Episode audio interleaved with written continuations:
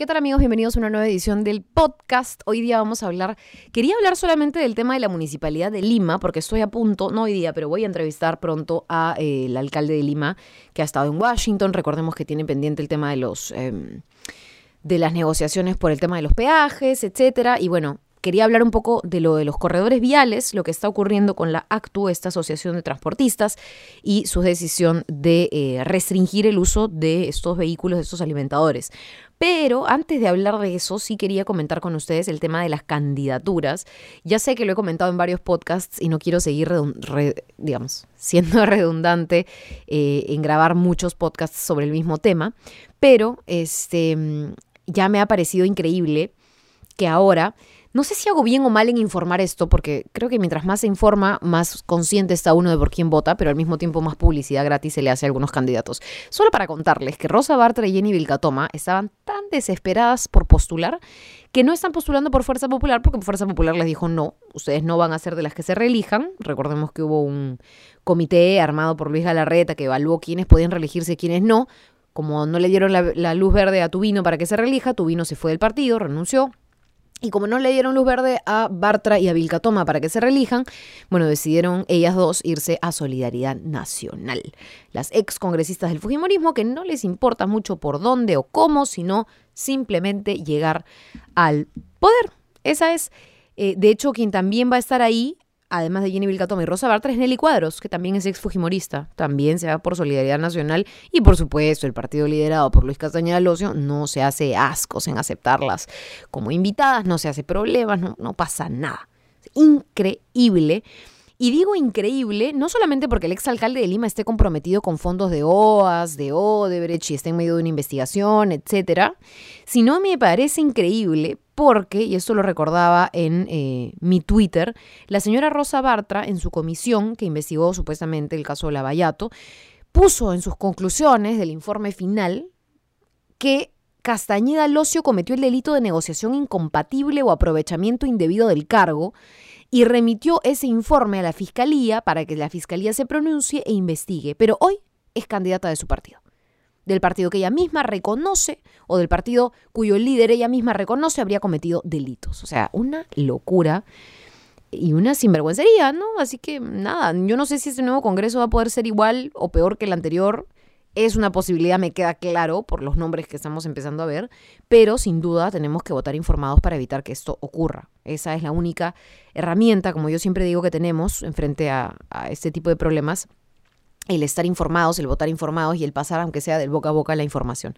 Bueno, ese era un primer punto que quería hablarles. El segundo punto que ya creo es em, el que más preocupa incluso, es el de la suspensión del servicio de corredores complementarios. Voy a tomar un sorbo de café antes de proseguir con esto porque la verdad es bien complicado.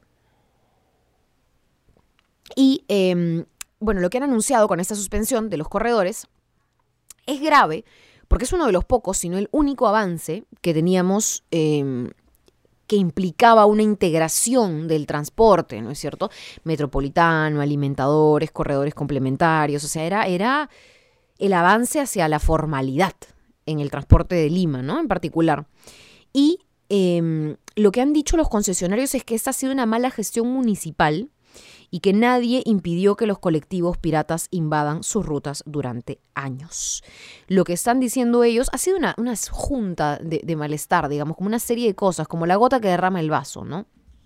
De hecho, acá tengo el, la conferencia de prensa, mandan ellos una nota de prensa a los medios para que anuncien su conferencia, la Asociación de Concesionarios de Transporte Urbano, y dice, ¿no? Crisis en los corredores por mala gestión de la municipalidad en perjuicio de los usuarios obliga a suspender el servicio de transporte de pasajeros. Sus demandas. No al alza de pasajes por la incapacidad de los funcionarios de la municipalidad metropolitana, por un transporte formal y de calidad para los usuarios, concesionarios de los corredores, invita a los señores periodistas a la conferencia de prensa, bueno, ta, ta, ta. Incumplimiento de los contratos de concesión, gestión ineficiente y sin planificación, consecuencias del incumplimiento y mala gestión de funcionarios y medidas de acción en protección de los usuarios. ¿Cuál es el tema, no? De hecho, aquí en Diario La República, Carlos Contreras, nuestro redactor, investigador y periodista de la sección Sociedad, ha hecho un informe bien simpático de las rutas, de todo lo que ocurre, el precio de los pasajes, etcétera. Y una de las cosas que em, veo es que hay en efecto una crisis y como mencionan, de alguna manera creo yo, justa los eh, empresarios, los, los concesionarios, digamos, hay una falta de fiscalización total. Estamos hablando de los operadores de los corredores azul, amarillo, morado y rojo, que dicen que han acumulado pérdidas por más de 100 millones de soles debido a que la informalidad campea en vías segregadas. Anoche tuvieron este paro, bueno, dependiendo de cuándo escuchan este podcast, pero hicieron un paro de varias horas y han retomado actividad, eh, entiendo, porque ya suspendieron ese paro. Pero em, algunas de las cosas que dice, por ejemplo, que cuenta Carlos Contreras en su informe aquí en La República, en el diario impreso, que también está en la web, por cierto, es testimonios o son testimonios de las personas. Yo no sé si alguno de ustedes se sentirá identificado escuchándolos, pero dice, ¿no? Yo no me subo al corredor rojo porque los colectivos van más rápido. O sea, e, e, eso dice, por ejemplo, una persona que está ubicada a metros de un paradero formal ubicado por la Universidad de Lima en la Javier Prado. ¿no? Y bueno, quizá esa sea una frase que más o que mejor describe el problema de la informalidad. Son colectivos que salen rápido, que, a ver, no voy a decir que todos se pasan la luz roja, pero que les llega altamente las reglas de tránsito, que acumulan papeletas, es que en eso está la informalidad, que quizá te puedan cobrar más barato si compartes el auto o de repente te llevan al lugar más exacto en el que te, en el que te tienes que bajar, en fin. Pero ya em, eso lo conocíamos y el alcalde Muñoz lo conocía. Ya de ahí hablar de una crisis total eh, es otra cosa más grave, ¿no? No solamente es el tema de la informalidad, sino que cuando tú sigues fortaleciendo o implementando un sistema, pero descuidas la principal competencia que son los informales, o sea, no han, al parecer, y es lo que yo entiendo y estoy em, empezando a pensar, no se ha hecho nada contra esa informalidad. Entonces, nada sirve que refuerces algo si otro tema lo está minando, lo está socavando, lo está boicoteando. Entonces, em, nada, estamos hablando de 700 buses que no, no han salido a transportar a la gente porque es su manera de, protestar, encontrar soluciones y el tema, pues, de parar con los clusters eh, y colectivos informales que son los que más, además, los que más hacen que corra riesgo la vida de otros. Eso es lo que más preocupa.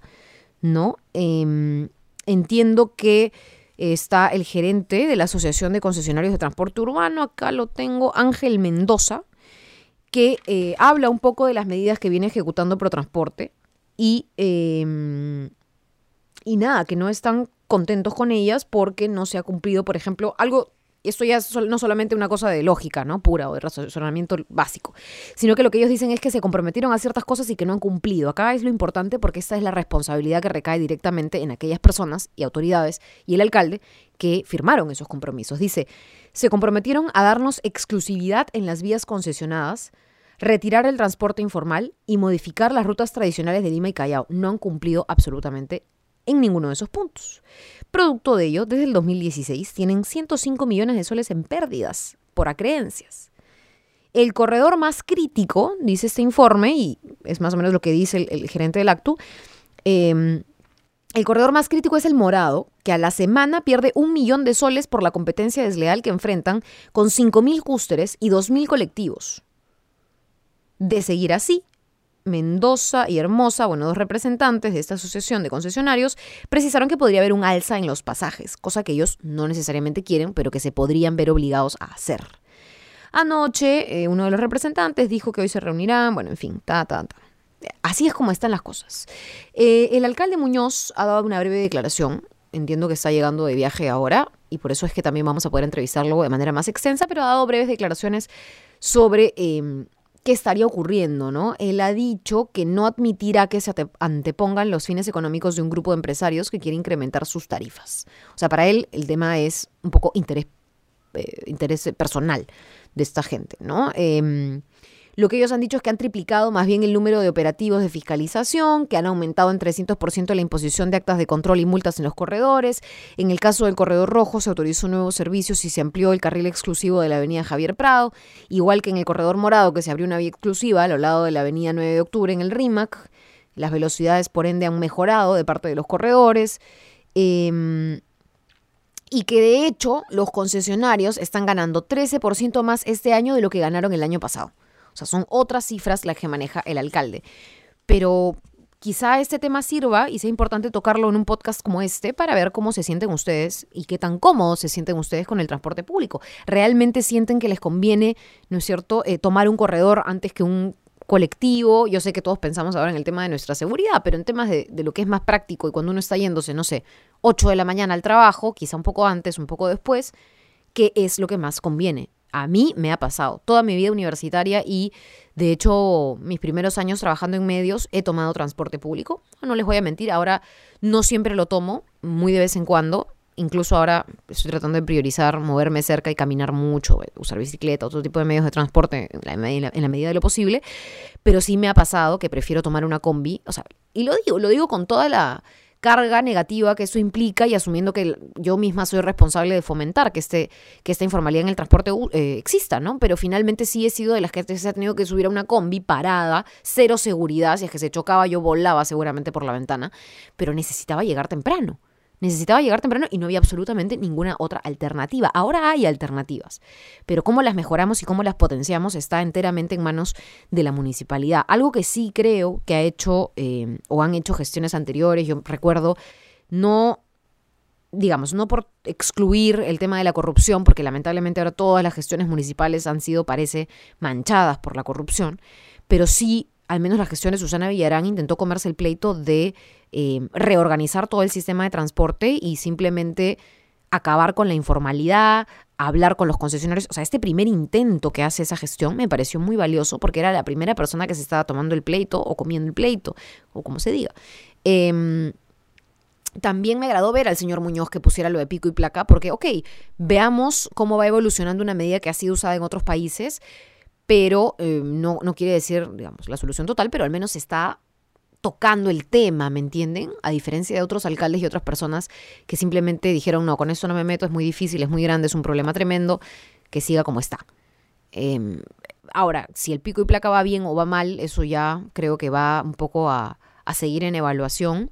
Yo creo que no es la solución absoluta para em, todo el mundo pero sí le está yendo mejor, me parece, me da la impresión, y por las encuestas y los estudios que se han hecho consultándole a la gente que usa servicio de transporte público, sí ha ayudado.